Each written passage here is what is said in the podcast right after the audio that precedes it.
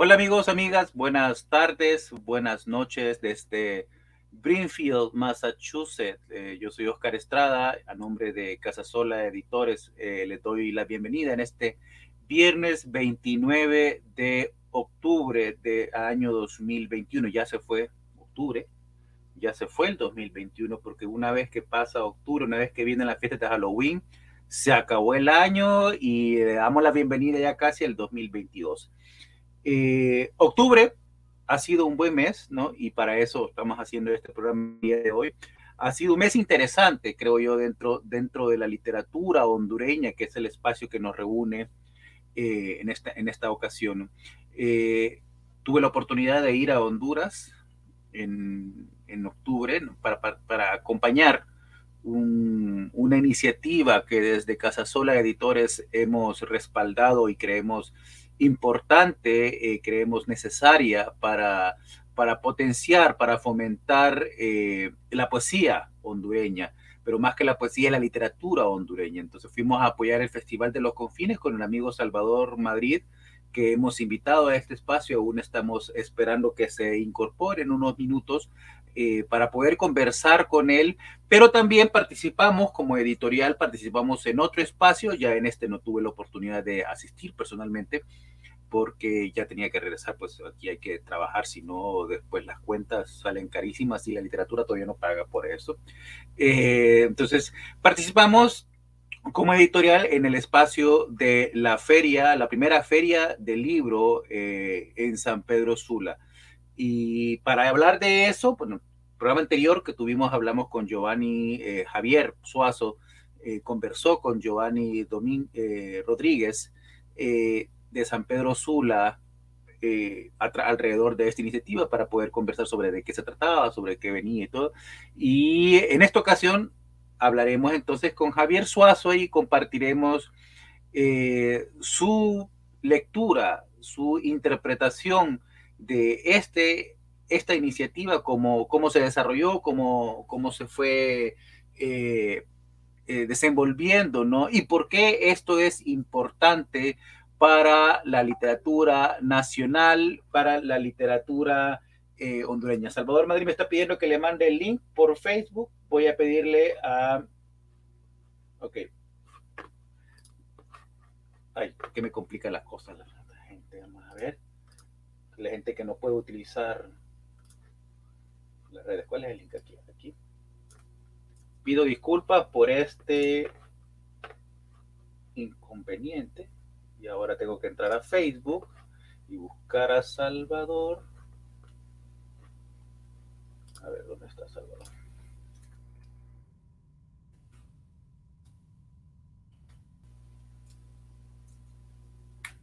Ya lo mandé. Bien, damos la bienvenida entonces a Javier después de esta entrada. Javier, bienvenido, ¿cómo estás? Bien, contento, contento de verte, que has llegado bien a, a, los Estados Unidos, contento de lo que ha sido este mes de octubre, verdaderamente esperanzador. Bien lo has dicho, dos eventos espectaculares por su envergadura, por su alcance y porque vienen a ser elementos disruptores dentro de la literatura nacional que, que marcan eh, hitos muy importantes. El Festival de los Confines, que trasciende la poesía a, a otras formas de literatura y, eh, por supuesto, la Feria del Libro de San Pedro Sula eh, 2021, que nos ha dejado un recuerdo muy grato, pero también unas bases eh, muy interesantes para el desarrollo de la literatura en Honduras. Te interrumpo porque vamos a dar ahorita la entrada a Salvador.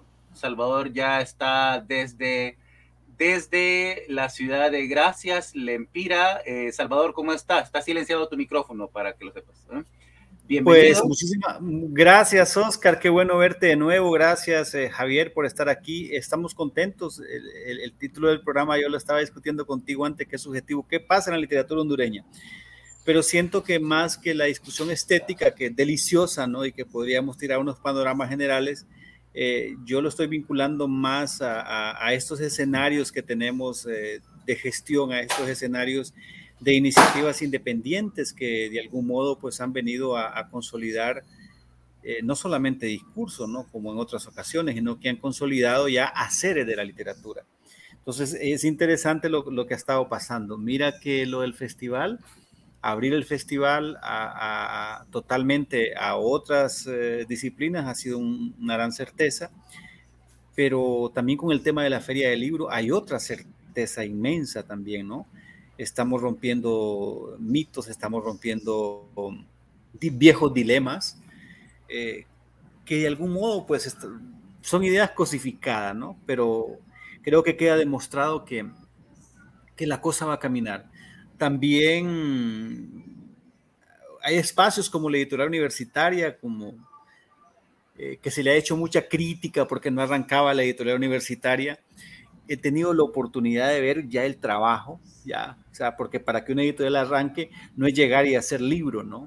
Sino que hay que formar el espacio. Entonces ha sido hermoso. Vamos, vamos, vamos a ir comenzando primero para no, no adelantarnos en, en, en, la conversación. Eh, yo tengo una pregunta para, para ambos, ¿no? Eh, como gestores culturales, como escritores, eh, como editores que somos ahora también por, por las circunstancias y todo. hablemos primero de cuál era el espacio con el cual conocimos la literatura para poder entender a partir de lo que comenzamos a enfrentar cuando comenzamos a escribir, a lo que estamos viendo que está ocurriendo ahora y lo que queremos que vaya. Entonces, yo, yo, yo quiero comenzar primero eh, preguntando a Javier y Salvador, ¿no?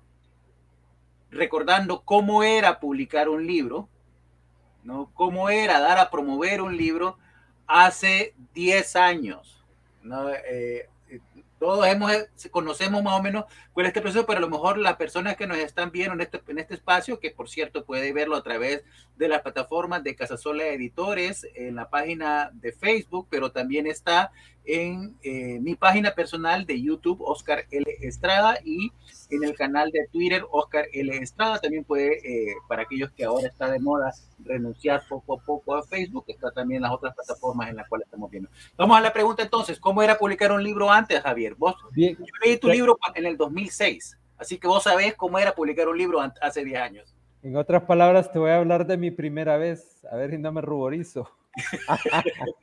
Mira, el, el, el, tema es así. Eh, como te decía, mi amor por la literatura y mi camino por la literatura venía mucho antes de ese 2006, en realidad de 20 años atrás de ese 2006, cuando gracias a iniciativas como eh, el certamen nacional de cuento Independencia Nacional o los certámenes de cuento del grupo Ideas, yo fui dando a conocer, ganando esos certámenes, fui dando a conocer el, trabajo que hacía, pero eh, solo dentro de, pequeños grupitos, ¿verdad? Y tenía un montón de material guardado ahí que me era imposible en aquel tiempo publicar por la sencilla razón de que cuando em, empecé a meterme en esto yo era un simple estudiante de ciclo común, fíjate, el cual no poseía en su haber 50 mil. de los años 40 más o menos por ahí, pues, donde naciste vos. Entonces, mira, este, este yo, eh, eh, eran más o menos 50 mil empiras lo que necesitabas para hacer un tiraje de 500 a 1000 libros, ¿verdad? porque los procesos tecnológicos en aquel momento te lo impedían y para un estudiante de, secundaria eso era imposible pensarlo. o para un profesional, actualmente en Honduras todavía es imposible pensar desembolsar 50 mil empiras para un libro. Y entré a los concursos soñando con verme publicado, cosa que tampoco pasó, porque no sé, pero eran concursos de prestigio y aún así no mirabas tu obra eh, ni en el compendio publicada, era tan difícil. Mira, tuvieron que pasar casi veintipico de años desde que eh, empecé con este proceso para lograr, como bien decía, mi primer libro publicado. Pero ¿cómo fue esto?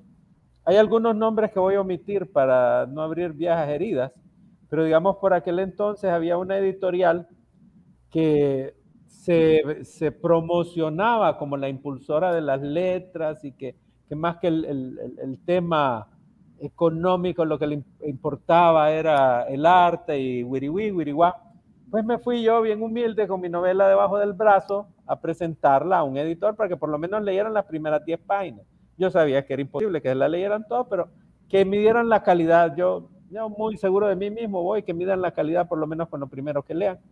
No se tomaron la molestia ni de leerla, ni de recibirla, sino que de entrada simple y sencillamente me dijeron, bueno, mire, páguenos usted 40 mil lempiras y se la publicamos. Esa era la realidad. Los 40 mil lempiras eh, ya eran 10 mil menos que el original, pero aún estaban en el aire. Hablando, en aquel tiempo se llamaba Entre Monstruos, Dictadores, no sé, tenía un nombre bien largo. ¿no? De gobernantes, eh, dictadores, asesinos y otros monstruos. Pero bien, iba con esa bajo del brazo y esa me la tiraron. Pague 40 mil, editorial, no imprenta, editorial. Pague 40 mil y se la, se la editamos. Entonces dije yo, ve, Qué chiste, esto es prácticamente una autopublicación.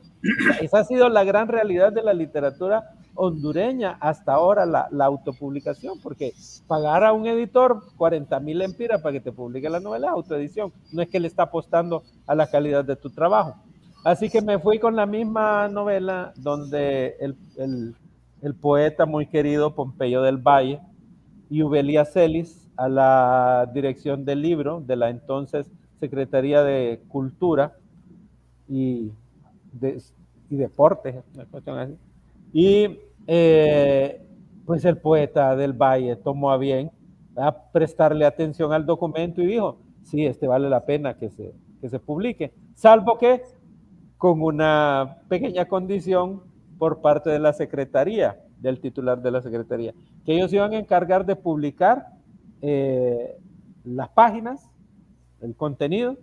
Y yo tenía que ver quién me publicaba la carátula, quién me la hacía y me la, publicaba. Y ah, dije, está bien. Y así fue como salió ese primer libro, eh, los buenos oficios de Ubelia, del, poeta Pompeyo del Valle, y, el apoyo de esta gente que, me ayudó a, sacarlas.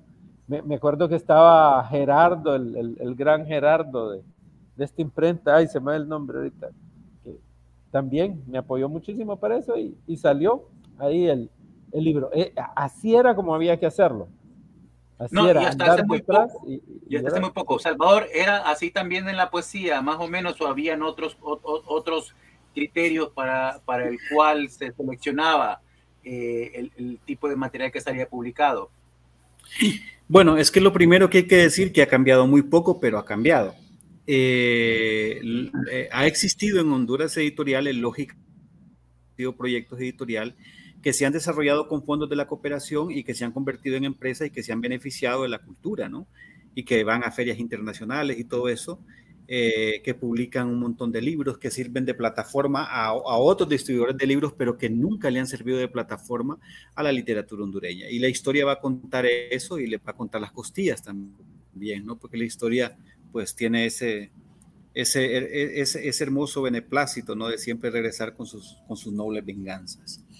Eh, entonces, sí quiero decir que quiero decir que hay, eh, estaba un esfuerzo que es el de la universitaria, estaba otro esfuerzo que es de la, era la Universidad Pedagógica la Francisco Morazán, eh, estaba pues el esfuerzo, el emprendimiento de, de, de Guaymuras, pero realmente eran espacios de más, son espacios demasiado cerrados, que si ustedes lo hacen los balances, quien más ha publicado literatura hondureña siempre ha sido la editorial universitaria la editorial de la Universidad Nacional Autónoma de Honduras. Eh, hubo un boom en los 90, que fue el boom de, eh, de un gran trabajo que hizo Rubén Izaguirre eh, con Pez Dulce, un trabajo que nunca se le ha reconocido y me parece a mí que es uno de, que es uno de los grandes editores de nuestra historia. y paradójicamente Rubén Izaguirre sí asumió eh, eh, se tiró la editorial al lomo, invirtió eh, y hizo libros maravillosos y, le dio voz a una generación. Eso, ese reconocimiento hay que dárselo a Rubén Izaguirre y hay que resaltar. Así que en poesía siempre estaba el tema de la autoedición, ¿no? creo que Pet Dulce lo hizo unos esfuerzos interesantes. Ahora bien.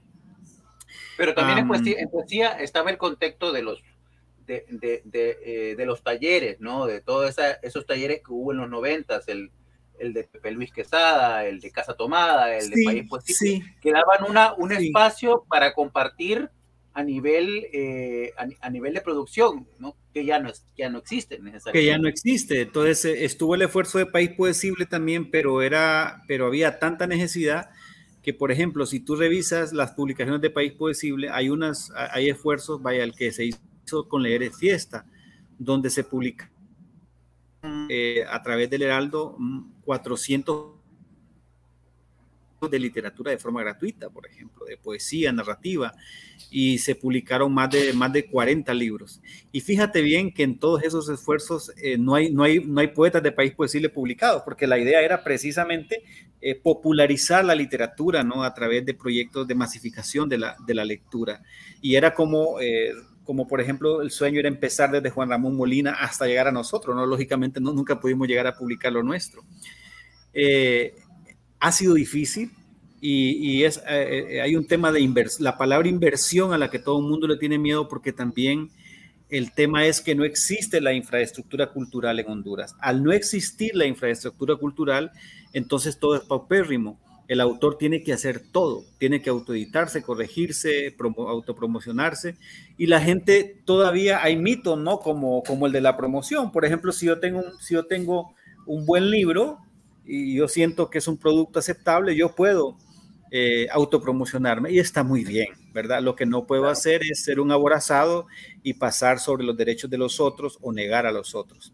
Lógicamente, esa es otra plática, pero lo que quiero poner en claro es que eh, siempre ha sido paupérrimo y en este momento tenemos una oportunidad, porque siento que hay espacios culturales que están madurando y que hay una generación que tiene una característica, que está madurando, pero que no solamente son autores, sino que también tienen otras habilidades, son publicistas, son editores, son diagramadores, le entienden al tema de mercado, entienden el tema de movilización de recursos, comprenden el tema de la gestión cultural, aunque sea dentro del plano de lo independiente. Eh, los esfuerzos literarios en Honduras, los más loables en este momento y los más profesionales, la mayoría son independientes, a excepción del esfuerzo de, la Universidad Nacional Autónoma de Honduras a través de la editorial universitaria, que he tenido la oportunidad de ver, como te dije, los, últimos libros y siento que, va a madurar. Lógicamente, eso depende de la burocracia, ¿no? Eh, pero la, pero la, la, historia editorial de Honduras básicamente se ha sostenido desde lo que llamamos el editor o el sector independiente. Y que no, independiente no es que tenga que ver con los fondos de la cooperación, ¿va? que eso es otra cosa, no. Es decir, de gente que está haciendo esfuerzo. ¿Qué veo yo?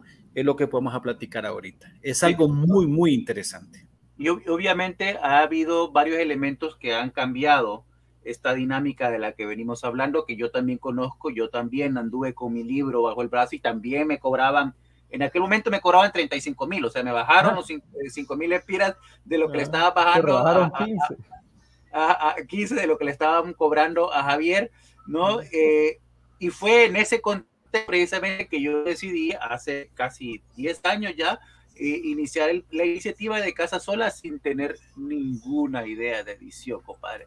Ninguna idea de edición. Yo no sabía cómo maquetar un libro. Y, aprendí, y aquí esto es lo importante, ¿no? Eh, sigo aprendiendo, sigo formándome, no eh, reconozco mis falencias, las he visto cuando las comparo con, otro, con otros editores y con otros libros, eh, a través, pero aprendí a través de las nuevas tecnologías.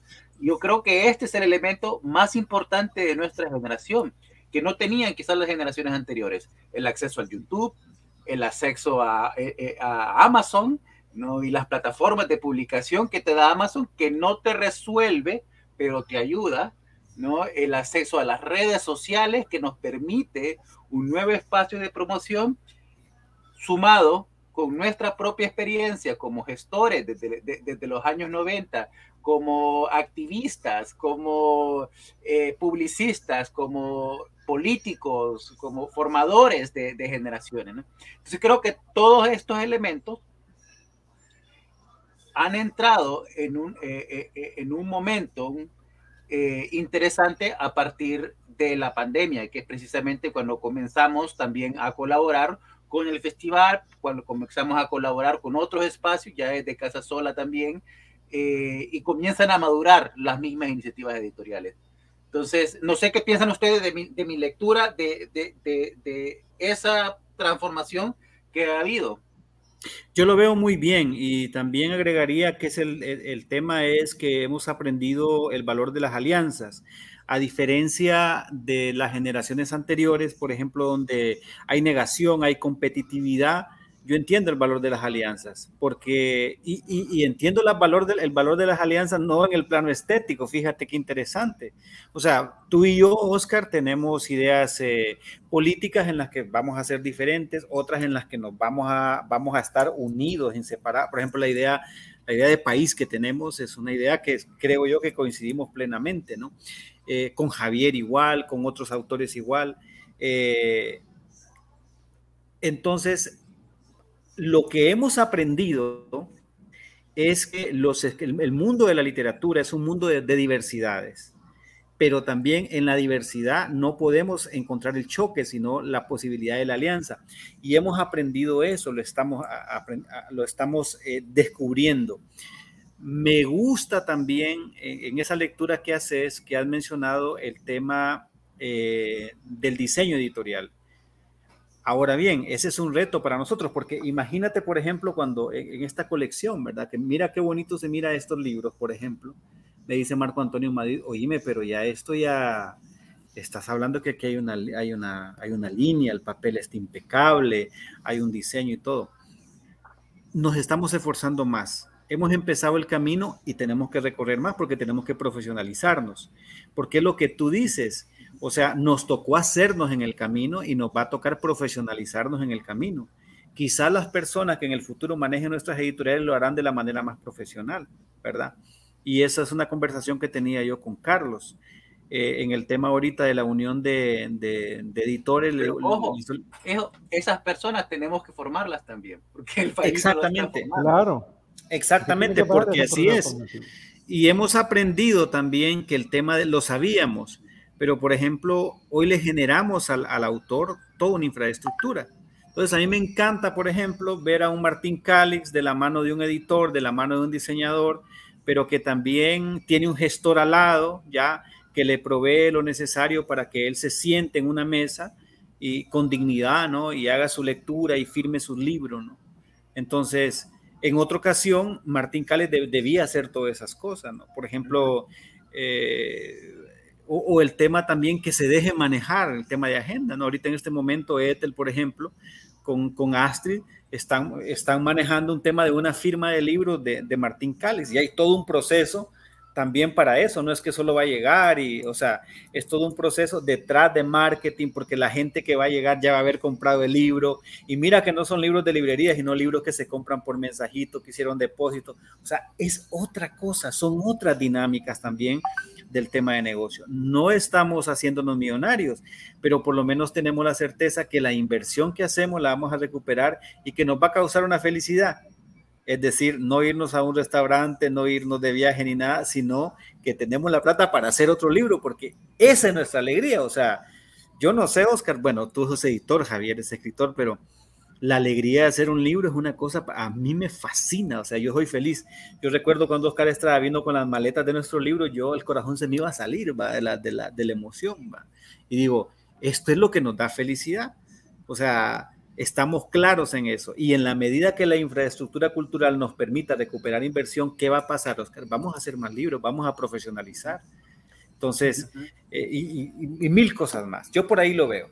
Yo, yo concuerdo mucho y a esto le llamo yo, después de San Pedro, esta, esto le llamo yo el germinar de un ecosistema creativo, porque lo estoy viendo ahora, digamos, eh, hablando un poco de los confines y de la feria del libro, eh, se han dado eh, en ese mismo ambiente posibilidades de negocio, posibilidades de especialización de algunas áreas, posibilidades de ir estructurando eso que se llama un ecosistema y un ecosistema creativo. Hoy tuve una sorpresa muy grata.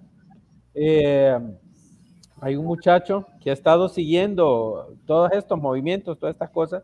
Él es diseñador gráfico y leyó uno de los, eh, uno de los compendios de cuentos, de, de, las colecciones de cuentos, donde aparece uno de los cuentos míos, y ahí agarró él para hacer, eh, me pidió permiso, para hacer un fragmento de esos cuentos en cómic.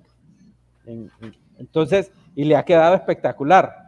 Entonces veo yo cómo de repente de, de, la narrativa pasa al cómic y esto se puede convertir también en, en, otro, en otro material a presentar eh, dentro del editorial. O sea, hay una, una gran cantidad de posibilidades que surgen de esto que Salvador menciona como las alianzas, como la unidad. Eh, creo que poco a poco nos está cayendo el 20 de que aislados como grandes divas, como, como grandes estrellas fugaces y solitarias, no vamos a alcanzar nunca nada. Vamos a estar siempre en la invisibilidad y que es precisamente uniéndonos y generando este ecosistema creativo que vamos a, lograr alcanzar, romper con ese muro de invisibilidad que nos ha tenido eh, tantos años, ¿verdad? Eh, sujetos, digamos, llegar a este punto de ver a la gente comprando eh, libros por, por, grupos de 5, de 10 en sus bolsas, adaptándolos, comentando, eso es lo otro yo, yo eh, siempre me quejaba de, la falta de comentarios, de reseñas.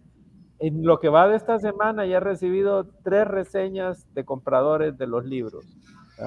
Y los tengo ahí para, para publicarlos, los dosificando. Reseñas que a uno lo, van llenando después de tantos años de, no recibir nada. Entonces, eso es lo que se está logrando. Eso, eh, eh, creo que estamos viviendo un tiempo muy interesante y me siento afortunado de ser parte de esta generación que está viendo estas cosas y que está actuando en esto. En, mi, mi, experiencia, yo, yo considero que para que, o sea, hace, hace un, tiempo participé en un foro para hablar sobre, sobre, sobre cine, era un foro para hablar sobre cine particularmente, ¿no? Y hablaba sobre la importancia de que el cine también esté viendo lo que está ocurriendo en la literatura, precisamente porque... Eh, esa, esa búsqueda de un lenguaje nacional, de, de, de una identidad cultural, desde lo literario, ¿no? Es una búsqueda colectiva.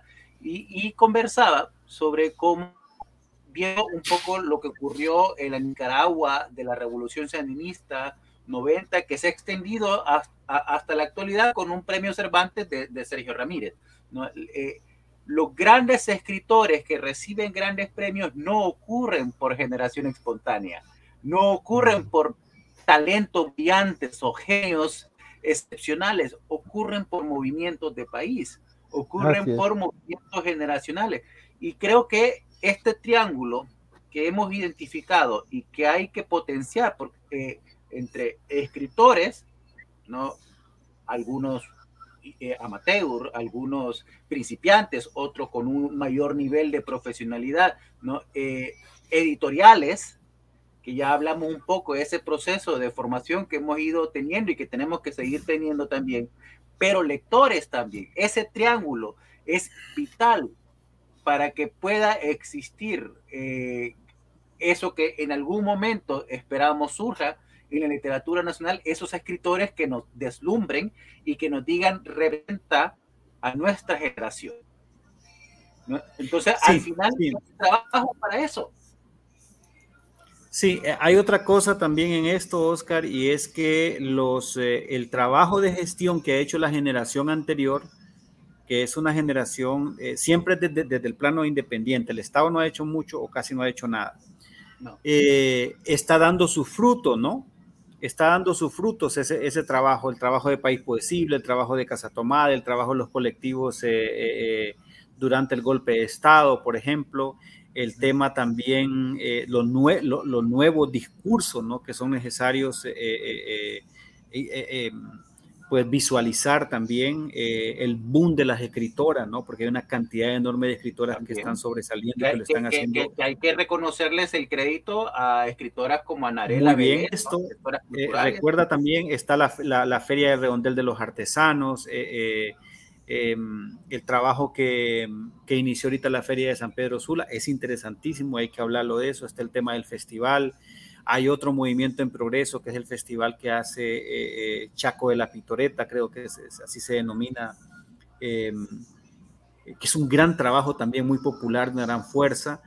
Entonces, hay que saber que estos espacios necesitan de, libro como infraestructura cultural. Y hay que entender también que el tema del libro no tiene que ver estrictamente con literatura como tal. Esa es otra cosa que debemos aprender. Sacarnos de la cabeza el tema del expertise, el tema de la alta literatura. Hay que abrir el libro y abrir las editoriales a la cultura popular, a las diversas expresiones, a los que están escribiendo sobre aves, a los que están escribiendo sobre orquídeas, a los que están escribiendo sobre, o sea, abrir una tradición de libros de recetas a los que están haciendo el, libro de autoayuda, a, los cristianos que están haciendo eh, eh, eh, libros sobre sus experiencias vitales, a los, a los ateos, a los mormones, a, todo mundo, porque todo mundo quiere decir algo, porque en el país que nosotros nos imaginamos, un país que lee, tiene que ser así. El mundo editorial tiene que ser amplio, diverso, inclusivo, infinito, ¿verdad? Esa es la otra cosa que tenemos que aprender. A mí me gustó ver en la Feria de San Pedro Sula que empezaron seis mujeres a, eh, los dos conversatorios, ¿no? Y eran mujeres que estaban escribiendo eh, sobre sus experiencias eh, muy personales, unas y directamente como tema de autoayuda y todo, y tienen un gran público tiene un enorme público, quizás mayor público que los grandes novelistas o los grandes poetas o los grandes narradores de Honduras. Eso es interesante decirlo, ¿verdad? Entonces, es eh, que los espacios del libro tienen que abrirse. Mira, aquí abrimos el festival con dos mujeres, con María Castro, que está escribiendo historias eh, sobre mujeres que cambian el mundo, por ejemplo. Son otras narrativas, son otras maneras de ver, de, ver la vida y eso es fantástico. Y con Wendy Noches, una niña de, de 20, 21, una, joven brillante que ustedes la pudieron ver empoderada, con un conocimiento de la realidad social. Con, con, ella.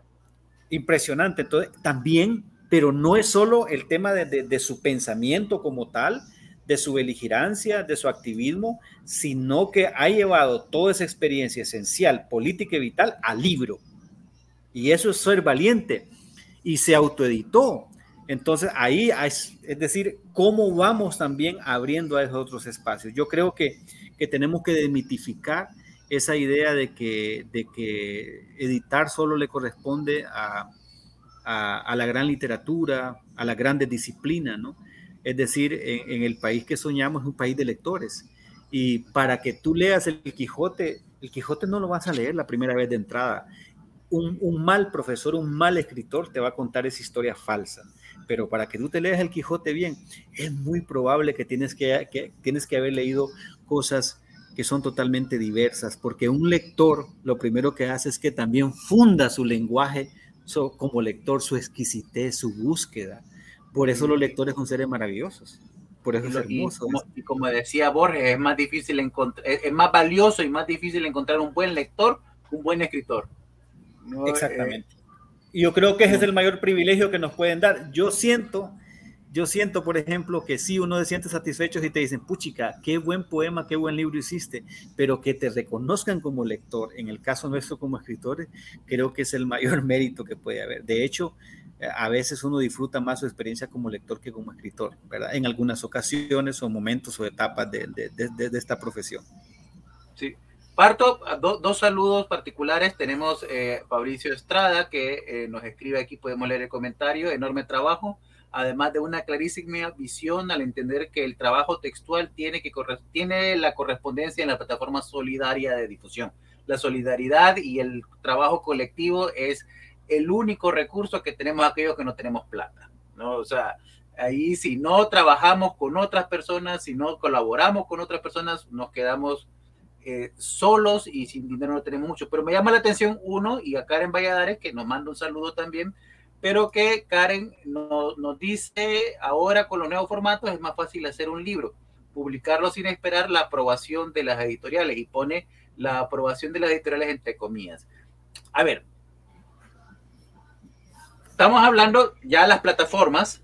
Eh, saludos, Karen. Un abrazo, Fabricio también. ¿no? Saludos, eh, Karen y Fabricio. Las plataformas nos están viendo e, ese nivel de difusión ¿no? Eh, que estamos ahorita conversando. ¿no? O sea, no es secreto que podés publicar un libro a través de Amazon, ¿no? Y, y, te va a dar un producto así, ¿no? Un producto como este, por cierto, lo anuncio, ahí está el de León Leiva Gallardo, la casa... Eh, Uy, qué librón ese de León Leiva Gallardo. Es una novela impresionante. ¿Cómo, le roba a los escritores este Oscar aún? Es un, eh, estamos todavía en proceso de edición. Pues chiquillo, gran amigo, yo rogándole un libro a León Leiva Gallardo y te lo dio a vos, o sea que me quemó la pata con ¿ah? Pero es que, es que no es poesía, pues. Bueno, mi, mi, pregunta, mi pregunta a Salvador Javier es un poco, ¿por qué es importante los esfuerzos colectivos como las editoriales en el momento de, procesar un libro en esto que está ocurriendo actualmente. Obviamente no es la única manera, la autopublicación sigue así y va a seguir. Y yo creo que la autopublicación también es valiosa, ¿no? Eh, y hay que ponerle atención, pero ¿por qué es importante hablar de estos esfuerzos colectivos, de estos esfuerzos editoriales colectivos? Bien, cuando, cuando mencionaba el tema del ecosistema creativo, pues tiene mucho que ver con, con, con esto. Eh, ningún ser humano aislado puede alcanzar eh, el máximo potencial de su intelecto, de sus capacidades.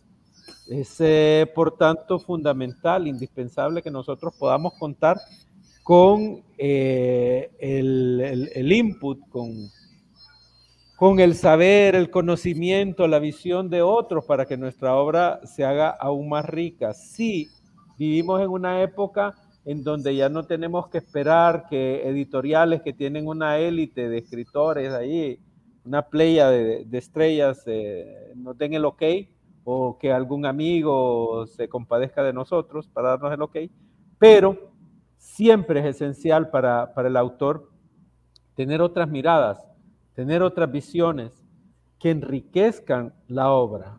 Aquí la importancia de tener este, este sistema funcionando siempre, pero eh, yo creo que estamos experimentándolo dentro de, una generación que tiene más apertura.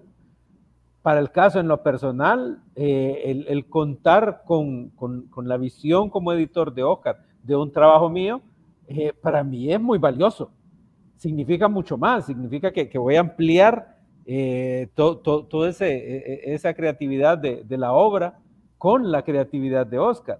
Tener a la par eh, el arte de Kenny en, las portadas, que él es tan, tan fabuloso en sus, diseños, pues lo vuelve todavía más enriquecedor y es una experiencia que, ya no solo compartimos entre los tres de la editorial, sino la compartimos también con el público que, que adquiere el libro. Y tener eh, de repente a un Denis Harita, que es tan acucioso en la corrección de los textos, tener a, Roberto Carlos Pérez, a Roberto Carlos Pérez, que de una coma te hace un discurso entero, ¿verdad? Eh, eh, en la parte gramática y todo eso, tener, tener una, una criatura tan genial, ahorita la mencionaba Oscar como Astrid, con su brillantez y todo, añadiéndole a esto a, todos los que conformamos y luego en la parte de la distribución, la promoción, el, input de la inteligencia de Salvador, con, cómo crea e, estos espacios, estos ambientes. O sea, ahí vemos la importancia de que todo este sistema funcione porque aislados no, no, podemos esto. Aislados no vamos a, llegar mucho, mucho más allá. Ahí es donde veo yo en la creación de este ecosistema creativo? Bueno, dos cosas, y me sumo a lo de Javier. Lo primero es que si hay personas que nos están mirando y, creen en la autoedición, adelante. Adelante, hay que autoeditarse y, y, buscar cómo, la manera como profesionalizarse es lo mejor. Es decir, que su producto salga con dignidad y bien hecho. Decir también que las nuevas tecnologías son una, son, son como quien dice una pieza del pastel, que el pastel tiene varias piezas. Por ejemplo, hablábamos del esfuerzo de la chifurnia, ¿no? Que es un esfuerzo artesanal, es una editorial artesanal y quizás es de las más grandes que hay en Centroamérica, que tiene más de 250 títulos, por ejemplo, ¿no? Eh, la, eh, la, editorial de Otoniel Guevara. Entonces, fíjate con esto también cuando, cuando, cuando estamos hablando.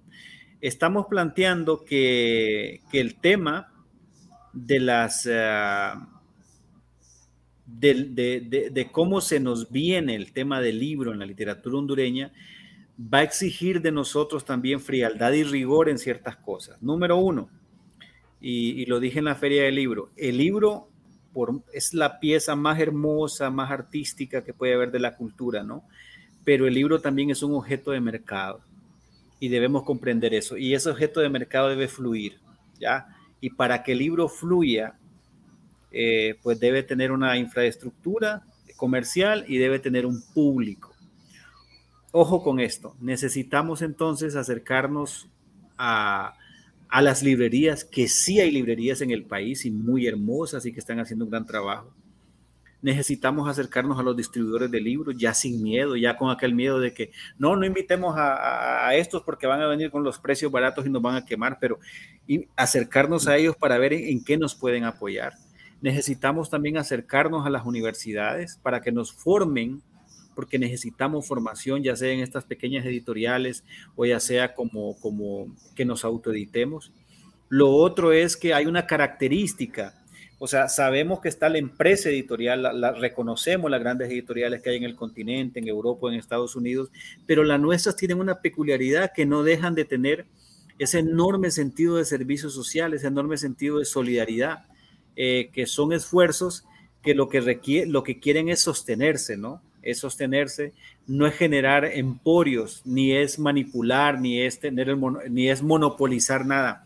Miren qué interesante. Y aquí, si usted tiene un sello editorial, si, si usted eh, si usted está interesado en, en, autoeditarse, por ejemplo, como Unión Centroamericana de Editores le abrimos las puertas, porque la idea es que no se trata de competir, se trata de abrazarnos. Ahorita el ejemplo, aquí sucedió un ejemplo. Hay un autor que yo ando detrás de él por el tema de poesía, que es León Leiva Gallardo, lo tiene Oscar en narrativa y eso me genera a mí una alegría. Eso genera en el mercado incluso un, movimiento que nos permite crecer, nos permite fundarnos, que es lo que vamos a hacer, Oscar. Estamos en un proceso de fundación. Eh, que las editoriales no poseen tampoco los autores, ¿no? No es que, exactamente. nos, casamos con ellos y te quedaste y te, te amarraste. Exactamente. Entonces, esa es la otra cosa. Rebeca Becerra nos envía un comentario que lo voy a poner acá también. Saludos también a Rebeca. Eh, dice, estoy de acuerdo con ustedes, como editoriales hay que abrirse a otras temáticas, creadores y públicos. Yo les propuse el público infantil y juvenil. Eh, y sí, eh, ella, nos ha propuesto... Yo, yo tuve una plática con Rebeca, yo tuve una plática con Rebeca precisamente ayer sobre este tema Recordar que Rebeca tiene una gran formación, eh, que la, que, que, una formación muy fuerte, ¿no? Y un conocimiento editorial a nivel latinoamericano, a nivel de edición, a nivel de, de por ejemplo, eh, de políticas gubernamentales, a, nivel eh, de, de, plataformas editoriales. Y una de las preocupaciones, Rebeca es un caso hermoso, no solo en la literatura hondureña, sino también en los esfuerzos culturales. Y ella eh, y yo tenemos una preocupación que nos une mucho y es el tema de la literatura infantil. Para nosotros mm. eso eh, se ha postergado demasiado y... Se ha postergado mucho.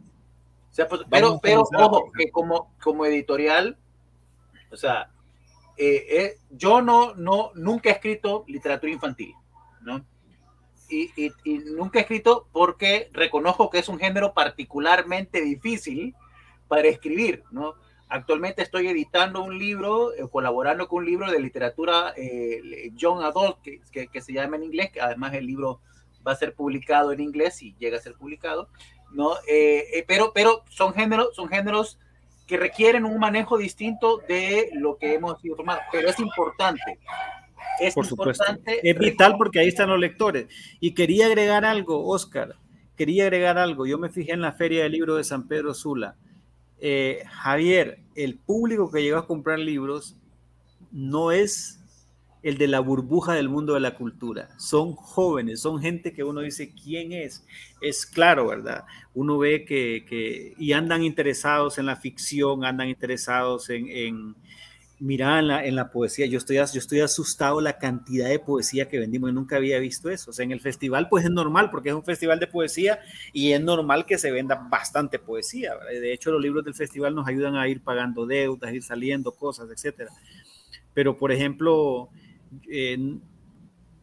mira, es que por mi libro, el libro de Néstor, echamos dos viajes para ir a traer más libros de Néstor, el libro, el, libro de Martín, o sea, cómo la gente, cómo la gente se interesa por estas cosas. eso, hay un público joven en, el que, que, también está leyendo cosas que son diversas. Y aquí es donde yo digo, eh, tenemos deudas pendientes, el Estado, por supuesto, y nosotros también debemos hacerlo con el tema de literatura infantil, la literatura, la literatura juvenil, la literatura escrita por, por mujeres, la literatura escrita por niños, la literatura escrita por jóvenes, porque normalmente solo escribe aquí eh, la vaca sagrada, ¿no? Entonces, creo que esas son las otras cosas que poner sobre la, sobre la mesa. Eh, hay que vincularse también con instituciones como AECID, como, como Plan Internacional, que están en esta búsqueda de fundación de la sensibilidad lectora para enfrentarnos al mundo y cambiarlo, ¿no? Cambiar esa realidad, porque las niñas y los niños necesitan desarrollar esa sensibilidad, esa magia hermosa para que el mundo sea más amable, pero para que también, para que también sepan cómo reaccionar, por ejemplo, cuando son víctimas de acoso y de violencia, cómo hacer una denuncia, para que las niñas no salgan embarazadas, para que las niñas no, se, no, no sean víctimas de uniones forzadas, por ejemplo, ¿no? Para, para aprender un mundo diverso, donde, donde, la, donde la inclusión pues no sea pensar políticamente correcto, sino que la inclusión sea una conducta o, parte del humanismo y de la manera de, ser. Entonces, para eso se necesita la lectura. Eh, hacer alianzas con los diarios también, porque los diarios se van a quedar sin lectores si no fundan ese gran universo de lectores. Entonces, y hay que no menos importante, formar lectores para la otra literatura que van a consumir después, ¿no? O sea, eh, eh, es, es, es, un mercado que hay que ponerlo, hay que formarnos para, ese, e, ese espacio. Ábrelo el siguiente punto y esta pregunta va más para Javier, aprovechando también el comentario de Karen, que parece que se lo hubiera mandado yo para como que hubiera leído mis preguntas, ¿no? los círculos de lectura. Eh, Javier es alguien que han estado empujando por involucrar los círculos de lectura, ¿no? Eh, con todas las reticencias que puedan tener también alguien que tiene una imagen eh, distorsionada, quizás de la literatura hondureña, y prefieren leer Stephen King, y prefieren leer Isabel Allende, y prefieren leer Gabriel García Márquez, que es lo que el mercado le garantiza va a gustarle. Eh, Javier, ¿cómo involucramos los círculos de lectura? ¿Por qué es importante involucrar círculos de lectura dentro de esta iniciativa?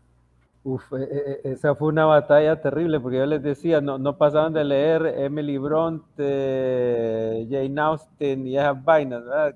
está bien que lo lean, por supuesto, literatura universal de alta calidad, pero por Dios, que, que nos dieran una oportunidad a los autores hondureños de, que vieran que, que, que sin ánimo de sonar peyorativo, pero, pero ya trascendimos un poco la etapa de prisión verde, ya, ya hay otras cuestiones también en la literatura hondureña, entonces es necesario que lo sepan, que lo vean, pues esto ha sido un trabajo en el que gente muy linda, muy especial de las librerías, de, de los ambientes que ya existen, de círculos de, de, lectura, eh, nos han ayudado a romper. Y aquí vuelvo la importancia de las alianzas, la importancia de, trabajar en, una estructura. Puedo mencionar para el caso a Ivonne Cruz. Ivonne Cruz, conocida como Madame Bovary en San Pedro Sula, hace una labor excepcional. Ella desarrolla un podcast y, hace comentarios y poco a poco ha ido ganando público, ha ido generando público interesado en las cosas que ella recomienda para estos eh, círculos de, de lectura. Los tienen varias librerías, ya, ya varias están al día con esto. Y entonces eh, ha sido muy importante la labor de alguna gente que poquito a poco, eh, eh, convencidos ellos de lo, que, de lo que, la calidad de lo que leen, lo van transmitiendo a los demás y el boca a boca se ha ido haciendo grande. digamos, Casasola Editores tuvo particularmente en la Feria del Libro de San Pedro Sula un impacto muy agradable al ver cómo la gente de los clubes de lectura llegaba a comprar en cantidades los libros. O sea, eh, no estoy exagerando, ya, y se movió, o sea, hubo libros que se agotaron completamente, ya los tenemos agotados en el país porque se los llevaron ahí, y en temas muy variados, horror, eh, ciencia ficción, fantasía épica, que la fantasía épica la tenía, la tenía que no se movía mucho, de repente en esta feria gente de los clubes de lectura que, que tocan esos temas, eh, se llevaron, se llevaron prácticamente todo lo que había ahí. Entonces, eh, pero esto ha sido precisamente llegar a este punto, entender, hacer alianzas con la gente, darles a conocer, abrirse, quitarse un poco la, vergüenza de ser uno el que toca las campanas y pasa el cepillo y da la misa. Eh, toca, toca en determinado momento hacerlo, Para que la gente se vaya enterando, para ir rompiendo la invisibilidad. Y el efecto eh, es impresionante, porque ya cuando llegan en grupo y, uno los escucha y dicen, mira, ya en el grupo empezaron a hablar de esto y yo no sabía, pero después lo leí ya no lo podía soltar. De ver a poco cuál es, enseñámelo, mostrámelo. Y así se van pasando entre los grupos. El resultado es que Honduras está leyendo a los hondureños y eso me, me, impactó mucho. Entonces, es así, contactando a esta gente, motivándolos, eh, haciéndose aliados de ellos, apoyándolos, que cuando te llamen a a un círculo de, de, de, conversación sobre X libro, vayas tranquilo, quitarse a un lado las poses de, estrella inalcanzable y, y, y, hablar con. E, e, eso ha generado eh, este, este terreno tan fértil para que la gente se motive a comprar los libros a conocer al autor. Para ellos es muy importante conocer al autor y esta, esta oportunidad de conocerlo, de tenerlo cerca, jamás lo van a tener eh, leyendo solo Stephen King y, etcétera, etcétera. no, yo creo, como, como, como, como una de las conclusiones de este espacio, y creo yo que es una de las conclusiones de este mes de octubre que, que, que hemos experimentado, es que hay lectores en Honduras, hay escritores en Honduras, solo necesitamos crear los espacios para que se encuentren. ¿no? creo que es la conclusión que tenemos todos y que tienen los amigos escritores y editores de San Pedro Sula que organizaron la Feria del Libro y los otros gestores culturales. Hay dos comentarios más que quiero eh, pasar antes de poder concluir el programa hablando de hacia dónde va esta cosa. ¿no? Eh, yo quiero mostrar, por ejemplo, este comentario de Blasopal. Dice, una de las falencias de, las editoriales es que se han vuelto comerciales y o tendencias políticas. Si no ven ganancias en un libro o no recuerdan sus ideologías, pues se esfuma la posibilidad de que el libro sea publicado. A ver, creo que uno de, de, los logros de los escritores también es entender que el libro es un producto que involucra a toda esta gente para vender. ¿no? Y si es un libro que no va a vender, ya sea porque no está bien escrito o porque es un tema que a nadie interesa, ¿no? hay que repensar si ese es el libro que se quiere publicar. Esa sería mi, mi, primera recomendación, ¿no? Eh, lo otro. O perdón, o perdón, o si es la plata, el libro es la plataforma que debe usar. O si es, porque posiblemente no es el libro la plataforma, sino que debe no todo lo que se escribe no todo lo que escribe es literatura, no todo lo que se escribe es publicable, por mucho que hablemos de democratizar también los espacios. Y ahí es donde, donde viene el reto, porque al final el público es, eh, eh, eh, es, es, duro a la hora de juzgarnos también. ¿no? Y, te quiero apuntar una cosa más del comentario que, que dijo el, el, el, estimable acá. que, que, dice que cada editorial como que se concentra solo en lo que le interesa, pues por supuesto, o sea, cada editorial tiene una línea y es así, siempre va a ser así. Pero lo importante de resaltar ahorita y que vimos en la feria de San Pedro Sula es que hay cualquier cantidad de editoriales con distinta temática, distintos productos. Entonces de lo que se trata es encontrar cuál es el nicho donde le corresponde lo, lo que uno está haciendo, pues.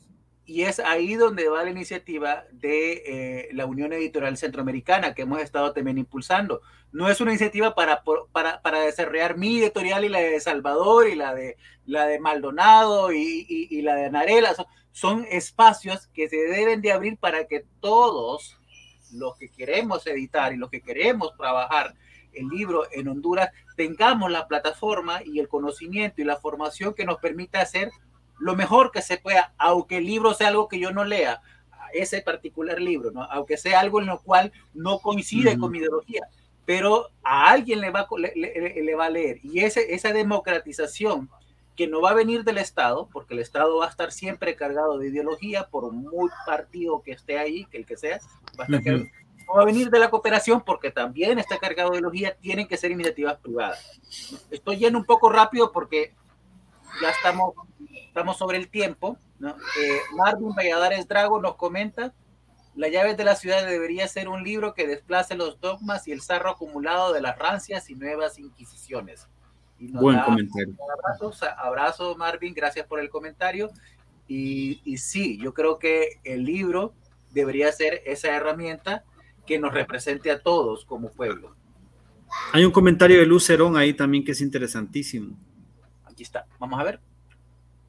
La cantidad de escritores que hay en Honduras y en deuda por no conocerlos y leerlos, aún no tengo una lista y, me, y, se, y se me gustaría que me recomienden unos cuantos.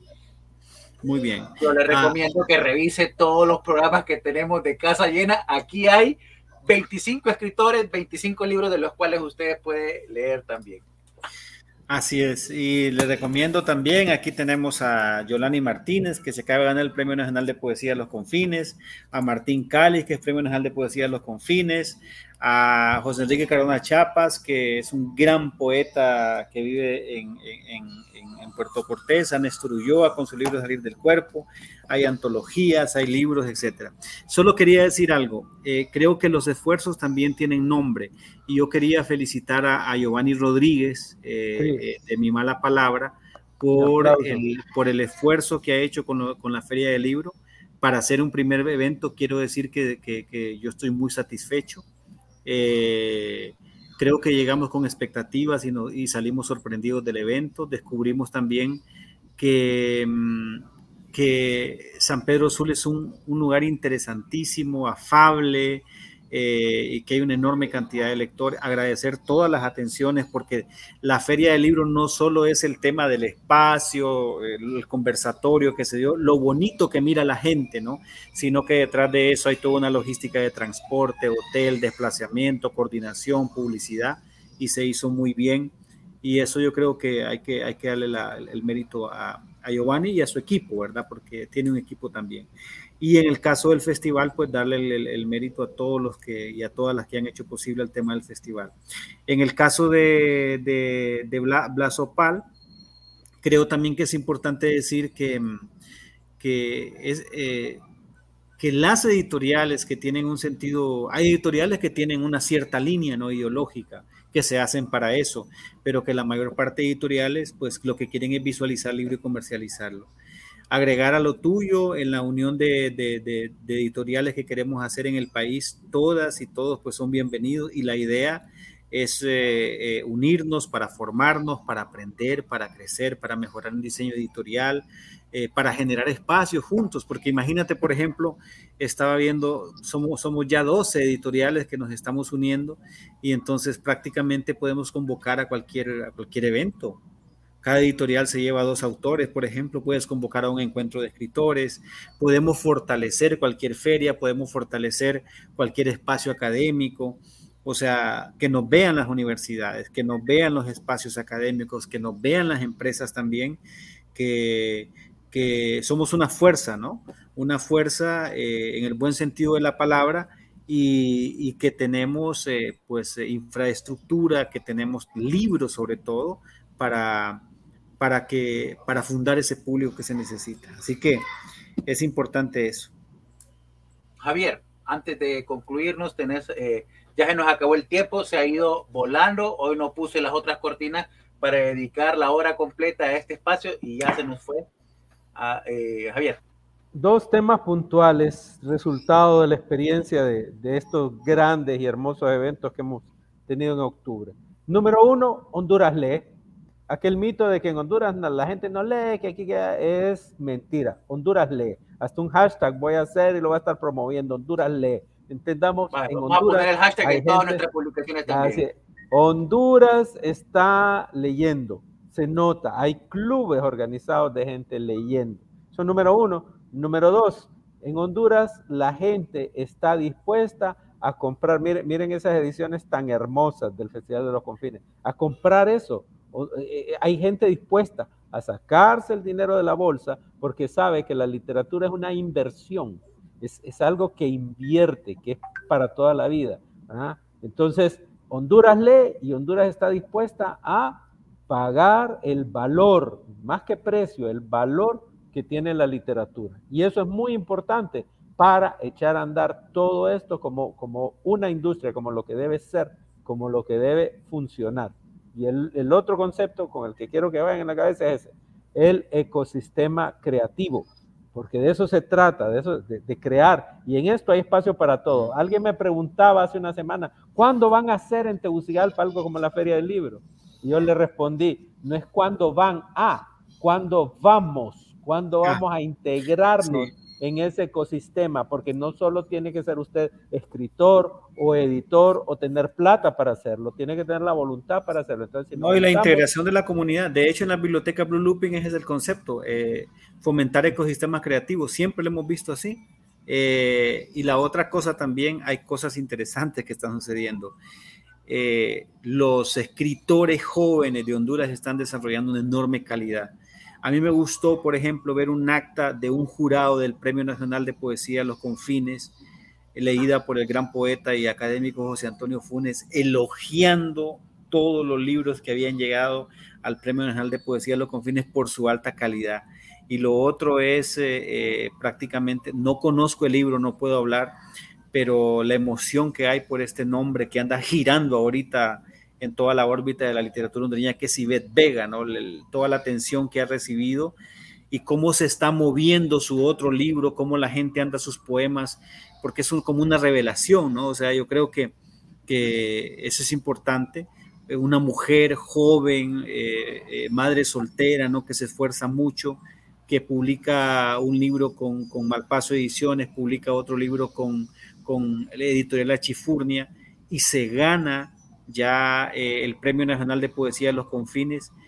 Eso dice mucho no solo de la calidad de la escritura, sino del ritmo con el que está escribiendo y que ande en la boca de todo mundo en este momento y que sea la protagonista eh, de la cultura hondureña en este momento, porque así es, imagínate, McDonald, el gran caricaturista de Honduras, le hizo un homenaje. Eh, es fantástico. qué bueno, qué bueno. Estoy feliz. Sí. Salvador, ¿es tu palabra final o tienes algo más que quieras cerrar para, para, para Quiero decir que el mito de que no se lee en Honduras es eso, es un mito. Sí se lee. En las montañas de la Empira los niños leen miles y miles de libros, eh, especialmente las niñas, siempre hay que decir eso. Em, hay que decir que hay buena literatura en Honduras, hay buena poesía. Eh, la, pues, la gran poesía muchas veces se nos va para afuera porque la premian afuera, la editan afuera, pero hoy ya, ya no va a ser así. Algo tiene que quedar aquí. Así que también esos eh, eh, antidiscursos, ¿no? Para opacar, para, para, para, tratar de ocultar el éxito de los escritores hondureños, van a caer por sí solos. Ni siquiera los vamos a cuestionar nunca. No tenemos tiempo porque tenemos mucho trabajo. Así que sí se lee, están los espacios, hay que fortalecerlos, sí se compran libros. Eh, la otra cuestión es que los autores sí están trabajando, las editoriales independientes están dando todo ese esfuerzo y están dando la cara con, de una manera prácticamente heroica, ¿no? Eh, y que ojalá que todos estos esfuerzos logremos consolidar. Invitarnos a invitar a todos los editores, a los que tengan un libro editado, dos libros, no importa, eh, a unirnos para, para, para, fortalecernos profesionalmente, para, para formarnos y para avanzar. Yo creo que eso es lo que viene. Y yo estoy seguro que, los que en cinco años esto va a ser una cosa maravillosa, se van a acordar. Bien, y para poder charlar un poco con lo que viene también, yo creo que una de las visiones que hemos tenido como editorial siempre ha sido eh, que eh, la literatura hondureña solo va a existir en el, el universo existe la literatura americana. Entonces, eh, compartir esta iniciativa, compartir estos espacios con el resto de los países centroamericanos nos va a crear una, una unidad de nación que hemos soñado, pero no hemos tenido, ¿no? Eh, y solamente se puede construir a través de la cultura. Este, la próxima semana, ya tengo que cerrar el programa, no, ya nos pasamos cinco minutos. La próxima semana eh, los invito para que nos acompañen en este mismo espacio. Vamos a tener la presentación de la traducción al inglés que hizo Francisco Larios poeta nicaragüense de el maravilloso poemario El soldado desconocido de Salomón de la Selva. Eh, es, es, es, un libro que, que, que, debemos leer, todo es un libro maravilloso. Perdón, los invito para que nos acompañen en, ese, en esa presentación. Eh, eh, habrán otras personas también invitadas. Y si no sabe qué literatura hondureña estamos hablando y cayó de casualidad en este final de programa, ¿no? Eh, yo le digo, síganos en las redes sociales, Casasola Editores, en todas las plataformas, pero también está Editorial eh, Efímera, también está Malpaso, también está Paradiso Ediciones, también está Editorial Universitaria, La Chifurnia, todas estas plataformas, misma la palabra, tienen eh, sus plataformas en las redes sociales sigan, sigamos esas redes sociales y nos daremos cuenta que es lo que se está produciendo y compremos lo que se está produciendo. Entonces, de esa manera cierro el programa ya. Gracias, Salvador, por acompañarnos. Gracias, Javier. Gracias, Oscar. Eh, Javier siempre está aquí. A todos. Eh, entonces, nos vemos la próxima semana y con ustedes. Eh, pues, gracias también por acompañarnos. Gracias a Luz Cerón, a Marvin Valladares, a Karen Valladares, que no son familia, Rebeca Becerra, José Madrid, por sus eh, está también Fabricio Estrada por sus comentarios y nos vemos la próxima semana. Y bueno, Honduras lee. Honduras lee. Honduras lee.